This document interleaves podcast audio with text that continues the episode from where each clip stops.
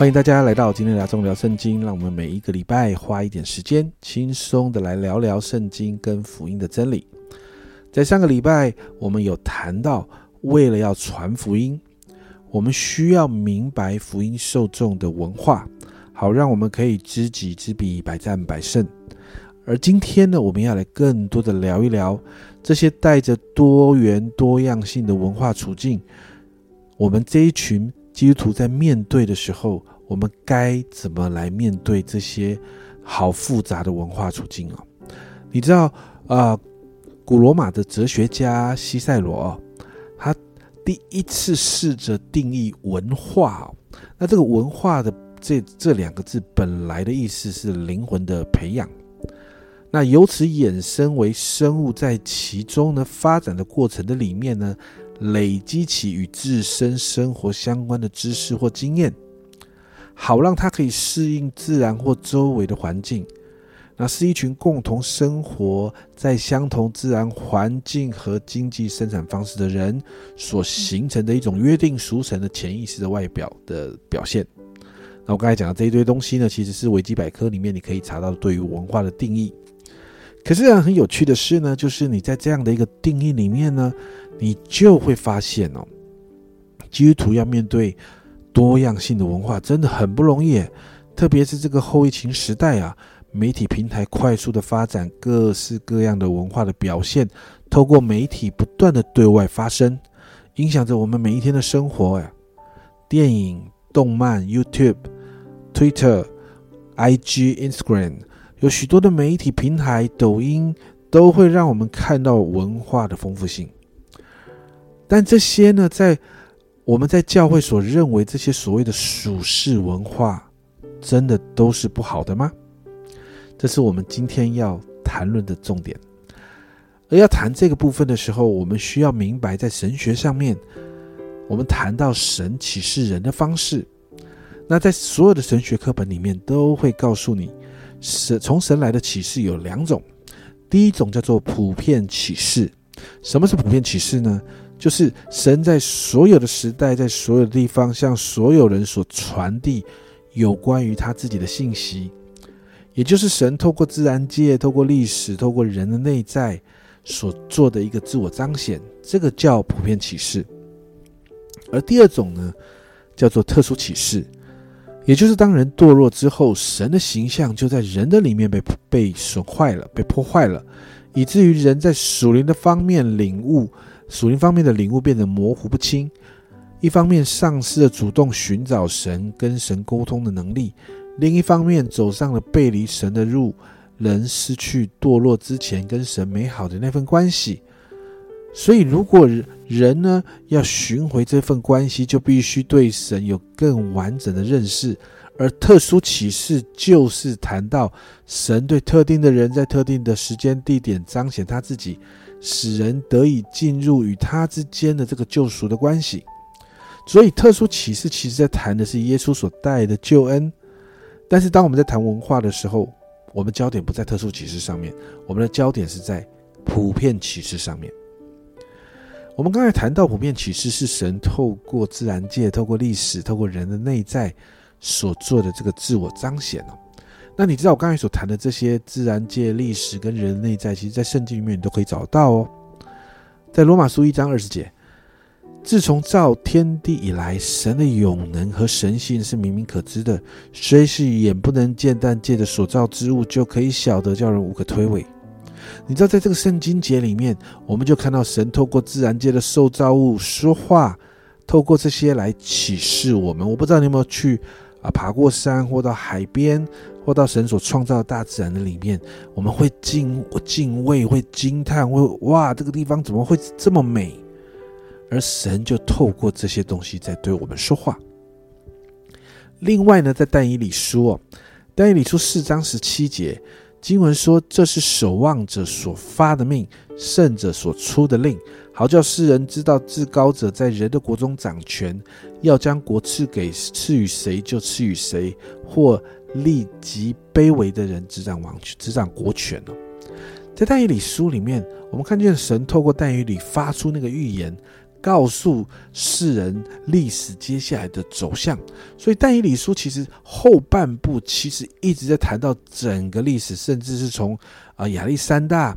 跟亚历山大希腊帝国的亚历山大跟波斯的征战，亚历山大帝国整个后续的发展，接下来甚至是罗马帝国的兴起，然后一直到末世。然后你就会看到整个世界的历史是真的照着这样的预言在走的哦。历史上发生的这些事件，在但以理书的第十一章、第十二章那个地方，你就发现那些事件的预言之准确，所有的发生的历史事件都照着预言发生。你就会看到神是掌管历史的神，神通过历史对我们说话。而在新约呢？罗马书二章十四、十五节经文这样说：没有律法的外邦人，若顺着本性行律法上的事，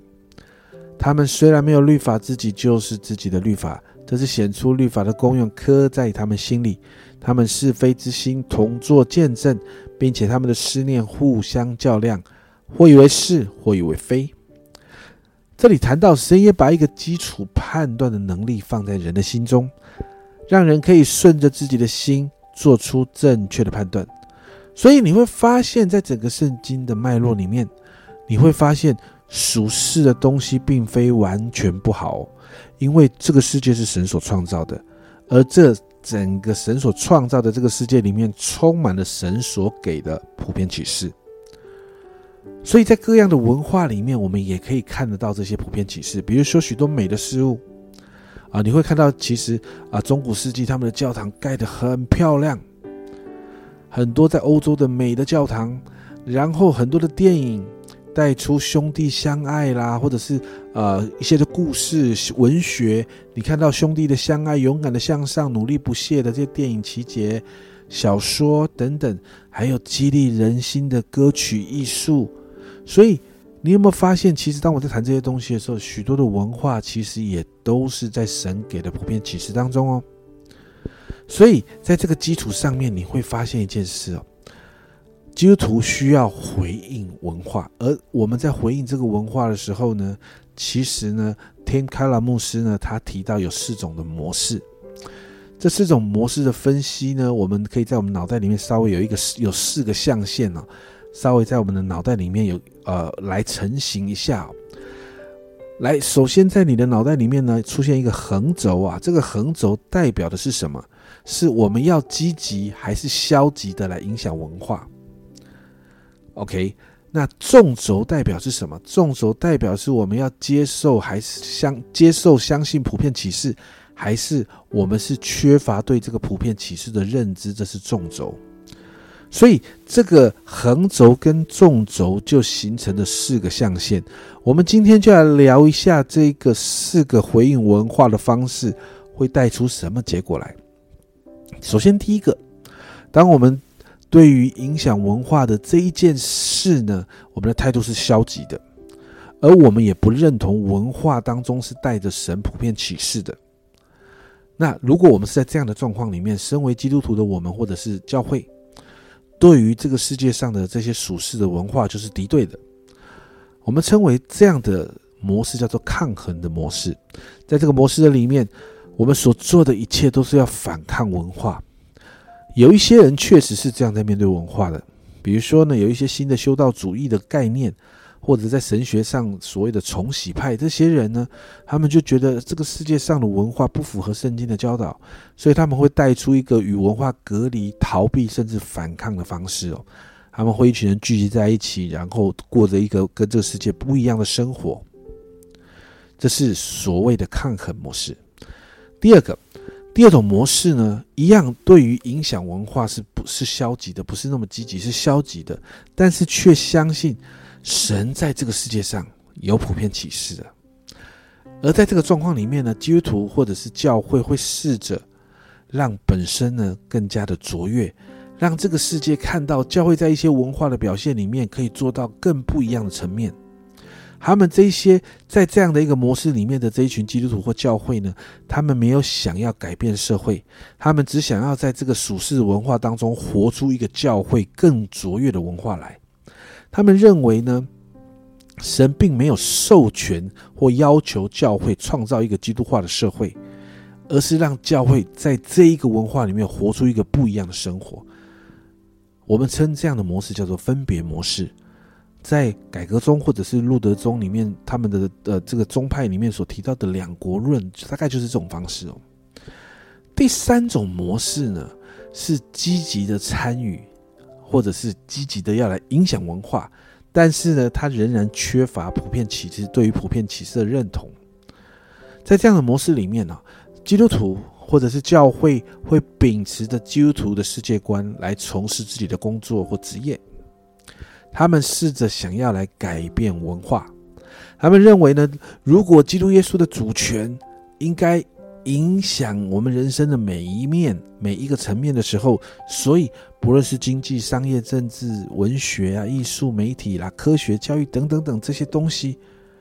都应该在主耶稣基督的主权里面，所以基督徒就应该努力的来改造文化，进而我们可以改变这世界。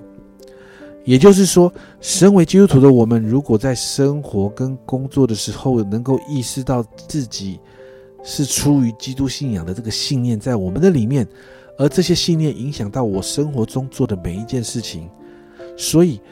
在这个信念里头，我每一天生活里面所带出来的文化的作为，就会推动这个社会往一个往某一个特定的方向前进。简单的说，就是我所想、所思、所做。我可以改变文化，所以我们称这个模式叫做改进的模式哦。而这是很多新加文主义或者基本教义派他们都在做这样的事情哦。最后一个，最后一个模式是什么模式呢？最后一个模式是能够接受神的普遍启示，而且他也很愿意主动的影响文化。我们称为这个模式叫关联模式。在这个模式里面呢，这些人相信啊。圣灵在文化当中工作，神的灵呢，在文化当中还在扩展他的国度，所以基督徒应该把文化当成自己的盟友，然后呢，加入这当中，透过这个文化来行善。所以基督徒要积极的参与文化，参与文化的最重要的方式，就是让我自让我们自己或教会要顺应新的现实的环境。然后呢，让神在这个世界上呢，神在这文化当中的工作，我们要跟跟得上这个脚步，要与他结合。而你知道，很多新兴的教会或者自由派的教会都是在这样的模式里面啊，这样的模式比较容易接触慕道友，因为对于慕道友来讲，压力就比较小。OK，分享完这四种模式，我不知道你有没有听得不飒飒，或者是听得啊不清不楚的。但我要跟你表达一件事情是。不管你是哪一种模式，其实你我都要面对在文化当中的两个问题。第一个问题是，我们对于文化可以转变的可能性，也就是文化可不可以被改变这件事情，我们是悲观还是乐观呢？第二个问题，现有的文化是可以被拯救的，是美好的，还是现有的文化是堕落不堪救赎的呢？其实每一种模式，好像我们都可以掌握到一些东西，比如说我们谈论福音与文化的关系，或者是当中某样不可以缺乏的真理。你知道这些东西都很重要，所以我们发现这些模式没有任何一方可以给我们一个对于回应文化，可以给我们一个完整的样貌啊。每一种这四种模式，每一种模式都会有自己的一个倾向，那个倾向只专注在构成这个模式理论的重心的一个中心点，也就是他们其实都有些偏颇，而忽略了其他在圣经中有谈到的部分。所以在这四种模式里面，其实我们应该要选择的是在这四种模式的中心点，也就是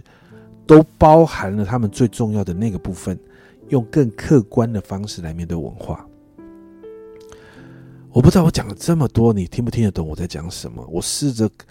啊，用这样的表达来表达一件事情：是我们要面对许许多多多样性的文化在我们周围产生的时候，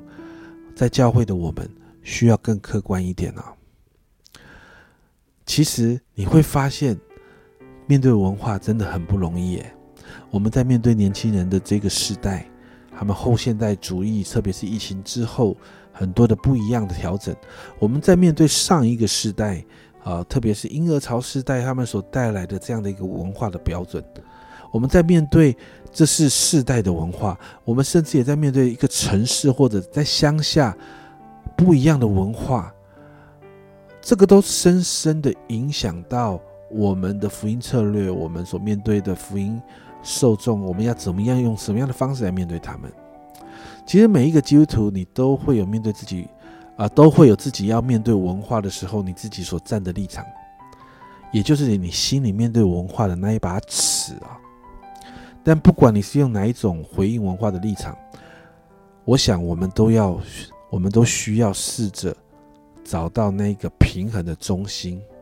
这也就是下一个礼拜我们要分享的回应文化是必须的。但回应文化也是非常复杂跟不容易的，但为了福音的缘故啊，我们要开始来面对文化这件事情，就好像保罗说的：“我对什么人传福音的时候，我就做什么样的人，为着是要得着更多的人的灵魂啊。”所以，让我们一起学习，还有面对回应文化的多样性，好让我们的。我们所传的福音，可以在许多的文化当中找到一个处境化的方式。重要的是，